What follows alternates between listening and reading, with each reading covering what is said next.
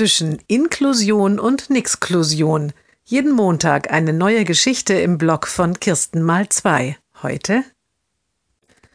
Der Junge macht bei einer Ferienfreizeit mit. Im vergangenen Jahr war er schon einmal tageweise dabei, zum Schnuppern.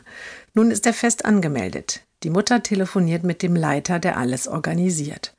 Leider haben wir nicht alle unsere tollen Teamer vom vergangenen Jahr mit dabei, beginnt dieser.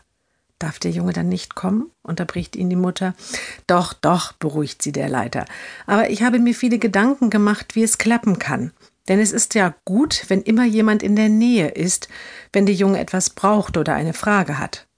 Also sollen wir doch eine Begleitung mitschicken? fragt die Mutter und rechnet schon im Geiste aus, ob und wie die Familie das finanzieren könnte. Nein, nein, beruhigt sie der Leiter.